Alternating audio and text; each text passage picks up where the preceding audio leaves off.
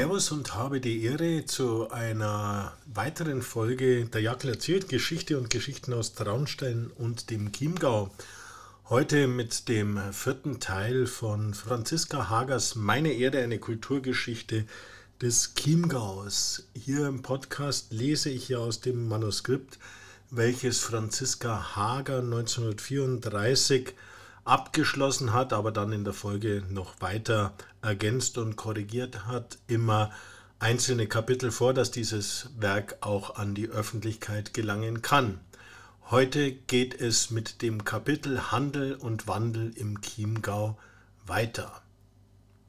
Handel und Wandel im Chiemgau. Dem Verkehr eine Straße öffnen bedeutet zu allen Zeiten der Menschheit ein kostbares Geschenk. Der Beweggrund, menschliche Siedlungen durch Wege miteinander zu verbinden, war schon in prähistorischer Zeit einesteils der Wunsch nach Geselligkeit, andererseits das Bedürfnis, sich gegen die feindliche Umwelt mit vermehrten bzw. vereinten Kräften verteidigen zu können. Die ursprünglichen Verbindungswege zwischen menschlichen Siedlungen waren die Tierfährten. Die Wildwechsel, wie speziell die der Elefanten den Eingeborenen Afrikas noch heute als Wege dienen. Völkerschaften bedienten sich auf ihren Wanderungen der Strom- und Flussstraßen. Sie zogen Ufer auf und Ufer ab.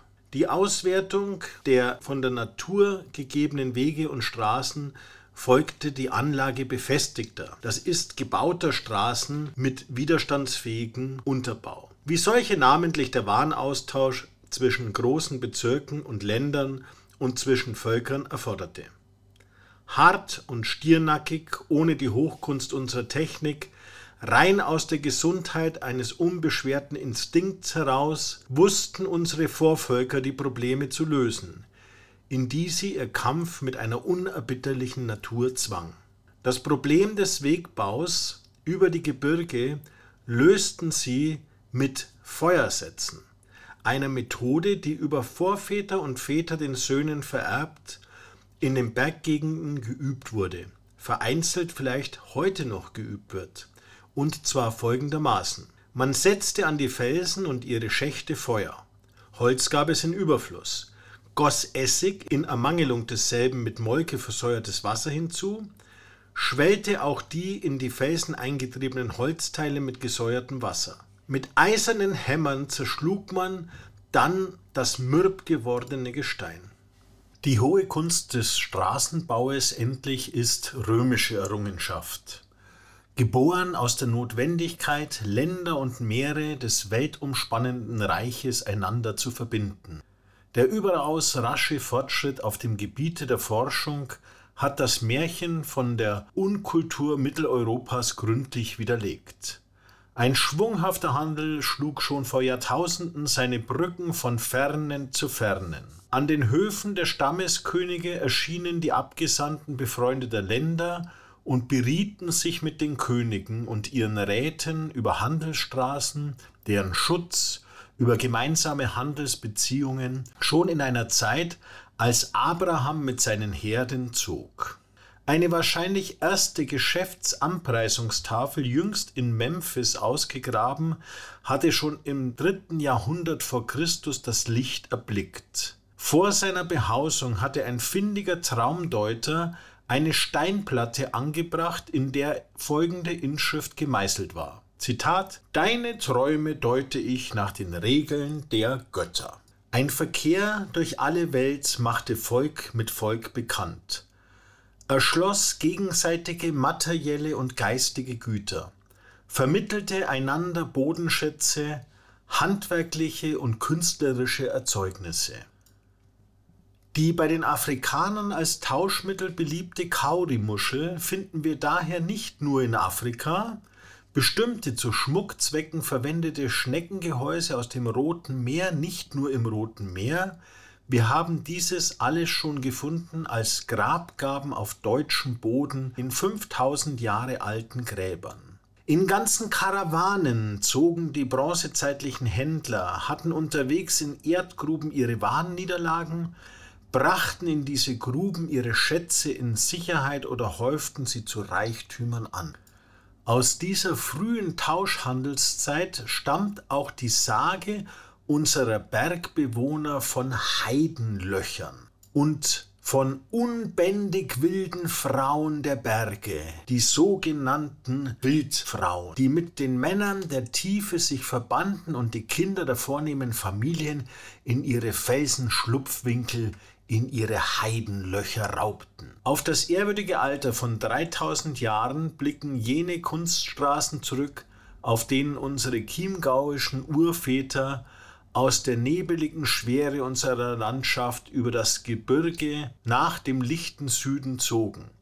Mit Vieh, Wolle, Häuten, Salz und so weiter handelten bzw. tauschten sie gegen Metalle, gegen Waffen und Produkte einer kunstsinnigen Industrie aus der großen tauriskischen Metallbearbeitungswerkstätte Noreia. Ertauschten sie Gold für den Glanz ihrer norischen Könige und für die Schmuckspange um den Arm ihrer keltischen Weiber. Die über die Tauern führende römische Kunststraße ist in dem 200 Jahre währenden Kampf der Deutschen mit den slawischen Völkern größtenteils zerstört worden. Soweit uralte Tauernstraßen in Teilstücken noch vorhanden sind und einst unseren Vorvorderen dienten, tragen sie in ihrem Namen Heidewege die Erinnerung an die heidnische Vorzeit. In sieben Übergängen führten solche Heidenwege über die Tauern. Auf ihnen erschien im 5. Jahrhundert der heilige Severin, ritt nach der Legende auf einem Eber der heilige Abbischof Valentin, auf ihnen kam der heilige Bonifatius zu uns. Überbrückung der Ströme und Flussläufe galt in früheren Zeiten als eine so gewaltige Tat, dass man in den Erbauern der Brücken die größten Wohltäter der Menschheit sah sie sogar als Heilige betrachtete, in heidnischen Tagen als götterähnlich verehrte. Wohltäter an der Menschheit waren in diesem Sinne je und je die Päpste, die den Brückenbau um der Förderung des Handels und des Verkehrs willens pflegten. Das katholische Kirchenlexikon schreibt, Zitat, Brückenbauen galt in der religiösen Anschauung des Mittelalters als ein ebenso gottgefälliges Werk wie das Bauen von Kirchen und Krankenhäusern. Um den Brückenbau zu fördern, wurden sogar an die Brückenbauer und an das dem Bau mittätige Volk Ablässe verliehen. Die Brücken selbst galten als geheiligt und erhielten eine gewisse religiöse Weihe dadurch, dass man im Mittelalter auf ihnen Kapellen errichtete, die jede Beschädigung der Brücke als Sakrileg erscheinen ließen. Nicht zuletzt wurde der Brückenbau von den Päpsten gefördert darum, weil er frommen Pilgern aller Länder die Wallfahrt zu fernen Gnadenstätten ermöglichte. Zitat Ende. Am 27. April 1930 weihte Kardinal Faulhaber München die Eschelsbacher Brücke in der Nähe Oberammergaus ein, die ein drei Meter hohes Christophorus-Relief vom Bildhauer Buchner trägt. In seiner Ansprache führte der Kardinal aus, dass die Brückenweihe die Anrufung Gottes über die Leistungen und Fortschritte der neuzeitlichen Technik bedeute und schloss seine Ausführungen mit dem Aufruf, Zitat, Lasst uns Brücken bauen, lasst uns die Gegensätze im Volk überwinden, baut Brücken der Versöhnung und des Friedens. Zitat Ende. Den bereits aufgezählten römischen Straßen im Chiemgau seien einige unserer außerrömischen Straßenveteranen angefügt. Eine einst sehr beliebte Reichenhaller Salzstraße lief das Adelstädter Moos umziehend zur Bichelbrücke und weiter auf der alten Römerstraße gegen Teissendorf in das Chiemgau hinein. Im Jahre 1346 ließ Kaiser Ludwig der Bayer eine Salzstraße von Reichenhall über Inzell nach Traunstein, Truchtlaching-Obing nach Wasserburg zur Hauptsalzstraße anlegen. Seit urdenklichen Zeiten ist jener Hochweg begangen, der von Anger über das Kohlhäusl am Teißenberg hinläuft. Auf diesem Wege meldet ein verblichenes, halb verfallenes Marterl. Zitat. Der viele Schnee und die kalte Nacht hat mich ums Leben gebracht. Zitat Ende. Ein Händler war dort um das 19. Jahrhundert am 22. Mai 18, man weiß es nicht genau, erfroren. Seit 1286 führt ein Weg von Salzburg nach Berchtesgaden zum Hirschbichel. Ein alter Weg in die Insel, das ist Inzell, trennt sich auf der Höhe des Antonibergs bei Reichenhall von der Landstraße ab. Auf diesem Wege wandelten die Mönche von St. Zeno zu ihren gottesdienstlichen Verrichtungen in die Insel. 1618 wurde die Straße Neuweg durch die Zwing bei Inzell gebrochen. Abzweigend von der Reichenhaller Straße wurde eine Linie nach Brothausen zu der neuen 1580 erbauten Salzburg-Waginger Poststraße geleitet. Von Brothausen über Saaldorf mit ehemaligem Salzstadel führte eine Straße über Abtsdorf, lief in die Lebenauer Straße ein und führte nach Tittmoning. Ein altes verfallenes Straßensegment zeigt sich noch im sogenannten Eichet an der Laufener Straße.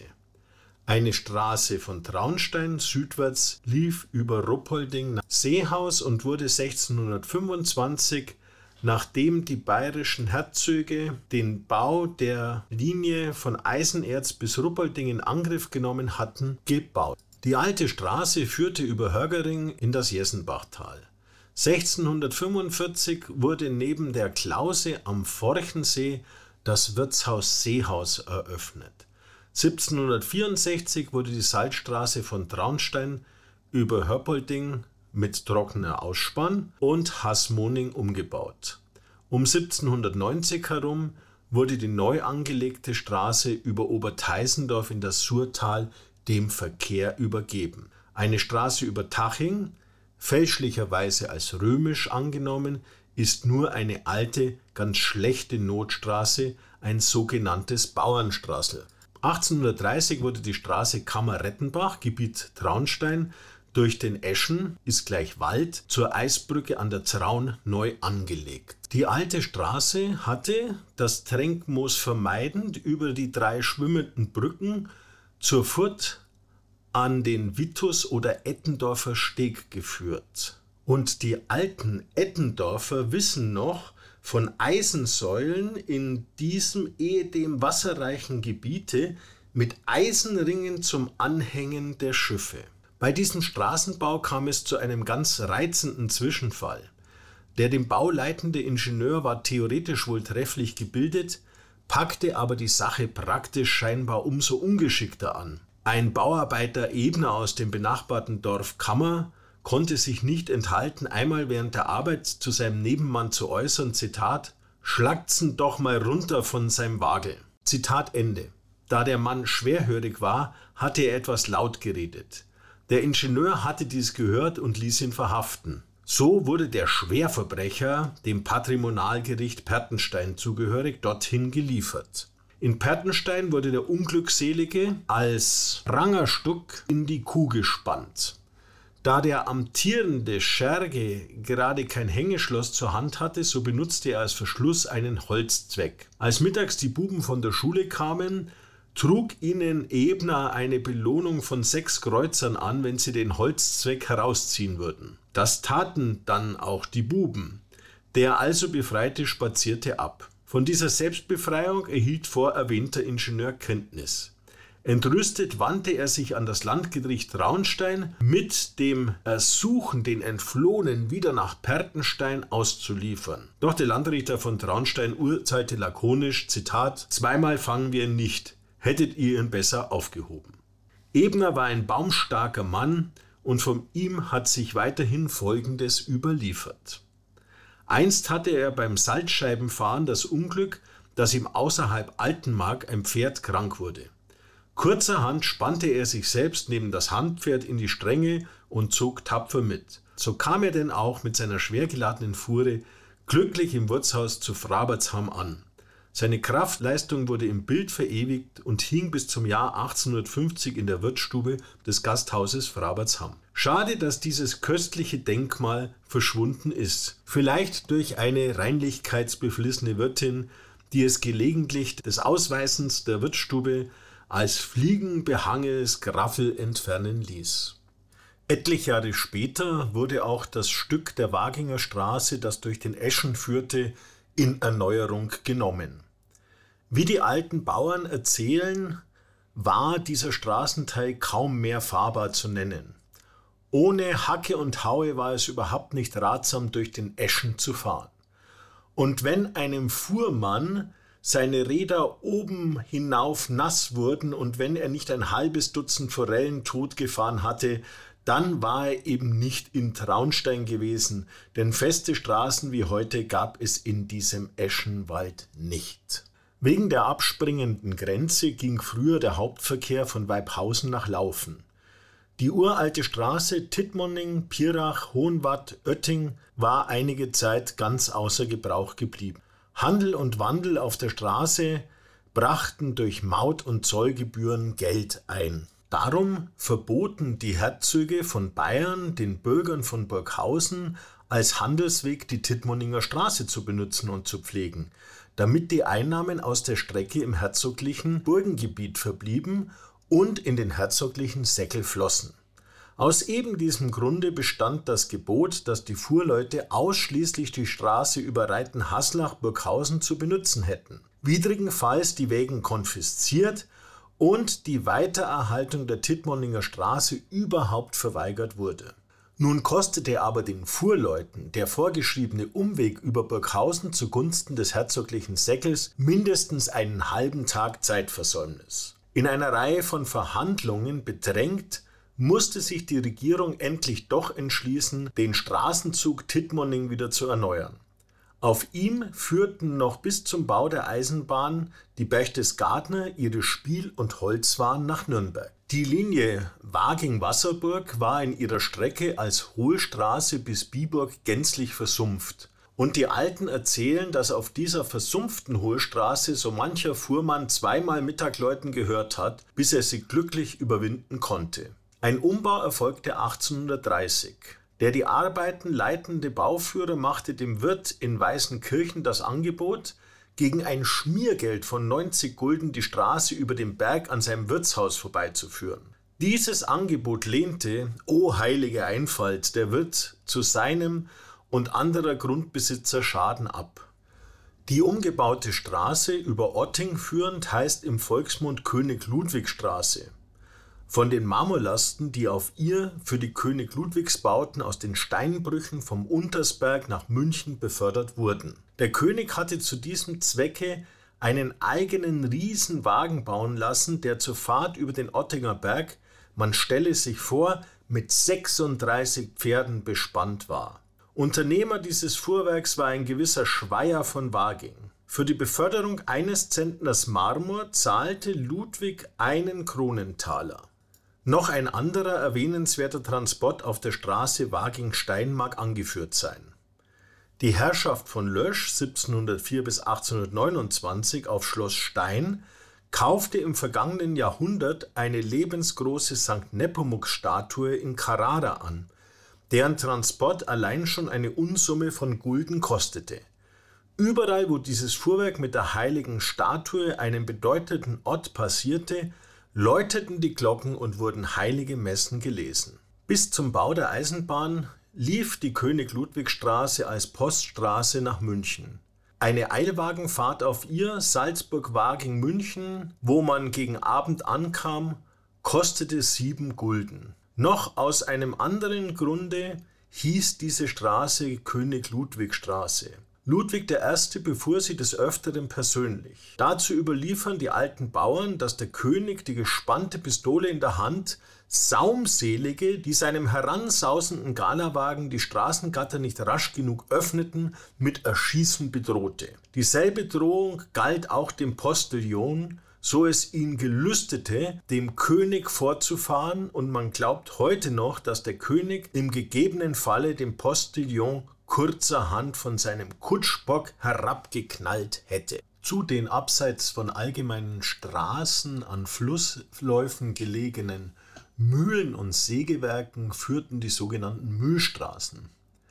Eine alte, noch sichtbare Mühlstraße ging von Selberting durch den Haunertinger Zipf zur Buchmühle. Getreide und Mehl durften nur auf diesen Mühlstraßen zu und von den Mühlen gefahren werden als sogenannte Bannstraßen, Straßen, von denen der allgemeine Verkehr verbannt war, führten sie zu eigenen Bannmühlen. Im Mittelalter bis zur Säkularisation waren die Bannmühlen meist in den Händen des Adels und der Klöster, die neben anderen Privilegien das Bannrecht besaßen. Mit Vorliebe wurden Mühlen als Kirchengut erworben. Laut Urkunde vom 2. Januar 1399 ging die Mühle zu Mühlen bei Fachendorf an die Pfarrkirche von Fachendorf über. Zur Pfarrkirche Haslach gehörte jahrhundertelang die Mühle zu Haslach. Um 1300 standen schon zwei Mühlen zu Kaltenbach. Zu Leiderting war eine zehnpflichtige Mühle sowie zu Hartmannsberg. Zu unseren ältesten Mühlen dürfte die schon im 11. Jahrhundert genannte und infolge Wassermangels eingegangene Mühle zu Mahlstetten zählen.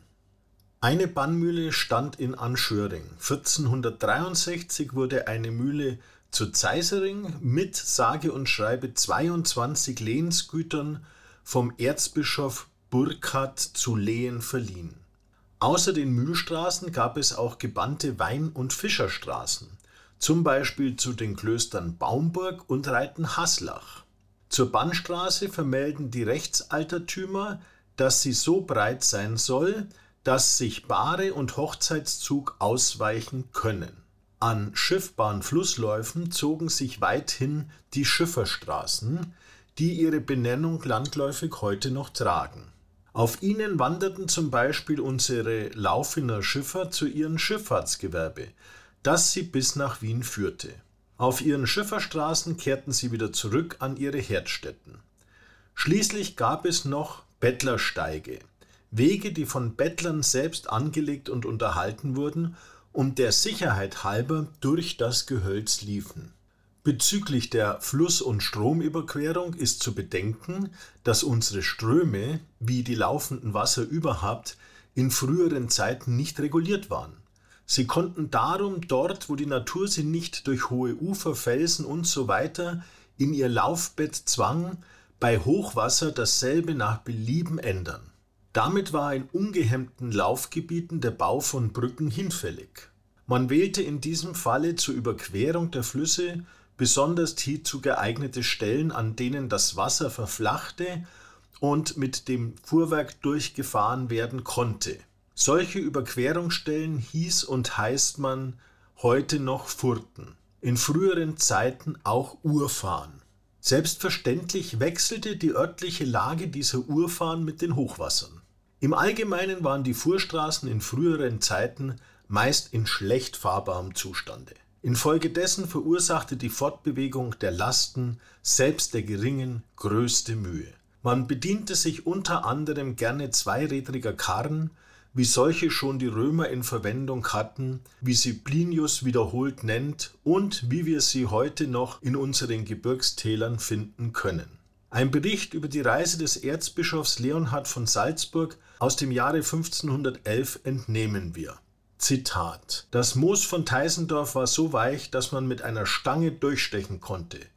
Durch Oberteisendorf behalf man sich mit einer schwimmenden Brücke. Zitat Ende. Ein anschauliches Bild von der Beschaffenheit der Straßen noch vor etwa 200 Jahren übermittelt uns eine Eingabe zweier Bauern an den Magistrat Traunstein. Zitat: Kurfürstlich, wohlweislich löblicher Stadtmagistrat. Nachdem es einen hochleblichen, wohlweisen Magistrat allhier ohne dies schon bekannt sein wird, was maßen es in der sogenannten Klostergassen oder vielmehr unserer Mühl- und Hammerstraße von Zeit her oft sehr viele Widerwärtigkeiten sich ereignet haben. Das, wann zwei geladene Wägen zusammenkommen, das Ausweichen unmöglich und zurückzufahren eh hart und beschwerlich ist. Dass einmal die ärgerlichsten Gotteslästerungen, auch sogar Rauf- und Schlaghandel entstanden seind.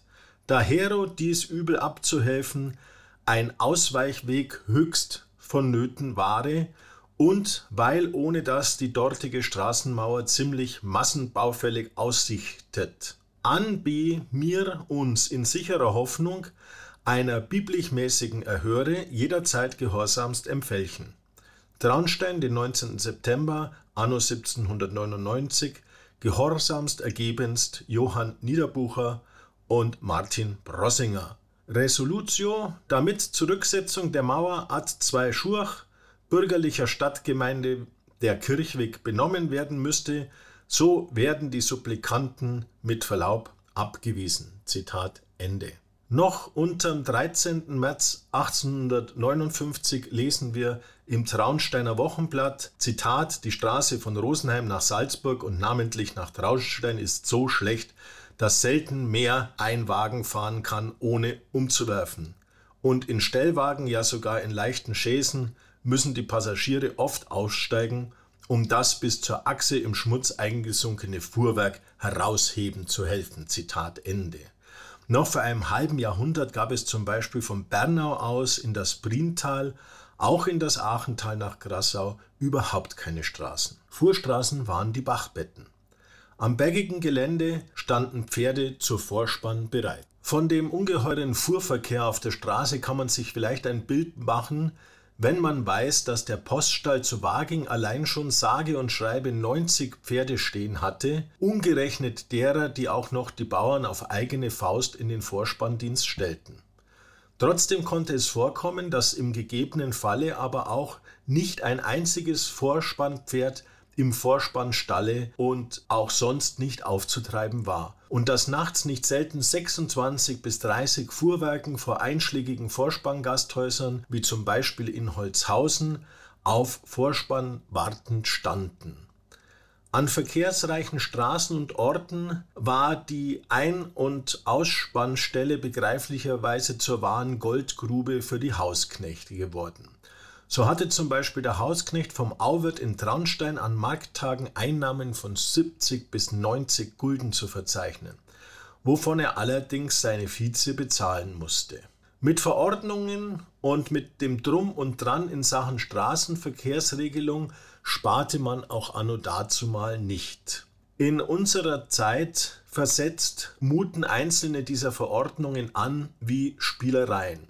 So zum Beispiel der Erlass, dass dem Vorfahrenden im gleichen Geleise nicht nachgefahren werden durfte, um zum Beispiel eine Vorschrift bezüglich der Felgenbreite der Wagenräder möglichst nachdrücklich zu gestalten, wurde dem, der sich streng an diese Vorschrift hielt, gleich die halbe Maut erlassen. 1450 erschien für die Fuhrleute das wiederholte Verbot, an Sonntagen Fuhren zu fahren. Die Fuhrleute waren gern gesehene Gäste in den Wirtshäusern und genossen wegen ihrer Ehrlichkeit weitgehend Kredit. Dem Lesen und Schreiben vielfach unkundige Fuhrleute fanden in diesen Wirtshäusern Anschluss an die Welt und Aufschluss über Vorgänge in ihr. Da mag es freilich vorgekommen sein, dass der eine oder andere Fuhrmann öfter und länger am Wirtshaustisch pappen blieb, als es einer hohen Obrigkeit gefiel. Da hierbei obendrein an Sonntagen auch noch der Gottesdienst versäumt wurde. Wertgegenstände und Geld verwahrten die Fuhrleute noch bis vor 70 und 80 Jahren im sogenannten Wall- oder Rollfassel, einem eisernen fassartigen Behälter, deren mehrere im Museum zu Ruppolding zu sehen sind. 30 bis 50 Zentimeter lang und mit einem Durchmesser von 14 bis 20 Zentimeter. Das Rollfassel war mit einem Schloss und einem handfesten Ring zum Anhängen an den Wagen versehen. Zumeist wurde diese feste Geldkasse mit der Deichselgabel mittels des Deichselnagels befestigt, konnte also nur auf umständlichem Wege nach Abheben der Deichsel entfernt werden. Falls es an seinem Wagen nachts nicht durch einen scharfen Hund bewacht werden konnte, nahm es der Fuhrmann mit in seine Schlafkammer. Die Türe zu dieser Schlafkammer wurde dann durch einen sogenannten Sicherheitskeil mit Läutwerk gesperrt. Auf eigens vorgeschriebenen Wegen mussten Vasenmeister und Schinder Märkte und Städte umfahren. Zu diesen vorgeschriebenen Wegen gehörte die heutige Traunsteiner Klosterstraße.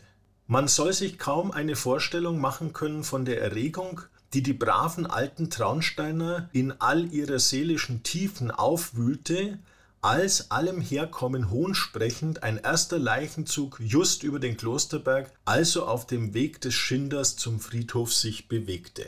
Große Verkehrsstraßen wurden von Fall zu Fall zwecks Überwachung mit sogenannten Estern oder Zaungattern abgeschlossen. Die Bedienung derselben, das Öffnen und Schließen war von den einschlägigen Gemeinden in die Hände der Greise und Kinder gegeben. An diesen Zaungattern versammelte man sich an Sonn- und Feiertagen gern zu geselliger Unterhaltung. Da gab es immer Neuigkeiten. Reisende kamen in ihren Wagen, Wanderer rasteten und überhaupt die ganze große, wunderschöne, weite Welt mit ihrer himmelschreienden Verderbtheit, mit ihren Lüsten und abwegigen Genüssen, mit ihrer abgründigen Schönheit und ihren aufrührerischen politischen Erscheinungen, mit ihren Gefahren und ihren Meeren von Glück und Unglück und Verbrechen, kurz und gut alles und alles brandete lockend und betörend um dieses Zaungatter. Noch erzählt man sich bei uns wie einmal ein Weiblein, das niemals aus seiner einödigen Abgeschiedenheit herausgefunden hatte, zur Firmung nach Grasau kam und an den Chiemsee und wie es dort überwältigt ausrief, Ach Gott, wie groß ist doch die Welt. Den Beschluss aller Straßen bilden die bäuerlichen Totenwege zu den dörflichen Freithöfen, wie sie vielfach heute noch in Gebrauch sind. Eine überaus interessante Schau in den Entwicklungsgang des Straßenbaus in Deutschland vermittelt eine in diesem Jahre 1934 von der Reichsregierung veranstaltete Ausstellung Die Straße. Gewissermaßen als die Krönung unseres deutschen Straßenbaues könnte man den aufgrund des wachsenden Verkehrsbedürfnisses in Angriff genommenen Ausbau der auch unseren Chiemgau berührenden Reichsautobahnen bezeichnen. Ihr Sinn liegt in ihrem Zweck. Zitat von Otto Reismann Die Autobahnen werden neue Landgebiete erschließen. Die Verbindung zwischen Stadt und Land wird enger geknüpft. Den Siedlungsmöglichkeiten öffnen sich neue Aussichten. Die Reichsautobahnen sind eine wirtschaftliche Maßnahme von kaum absehbarer Tragweite, die eine organisch wachsende Arbeitsentwicklung nach sich ziehen muss. Zitat Ende. Und damit endet auch der heutige Ausschnitt aus Franziska Hagers Meine Erde, eine Kulturgeschichte des Chiemgaus. Bleibt mir gewogen und hört beim nächsten Mal wieder rein, wenn es heißt, der Jackel erzählt Geschichte und Geschichten aus Traunstein und dem Chiemgau.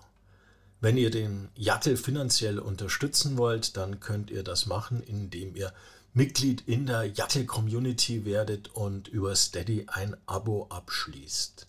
Habe die Ehre.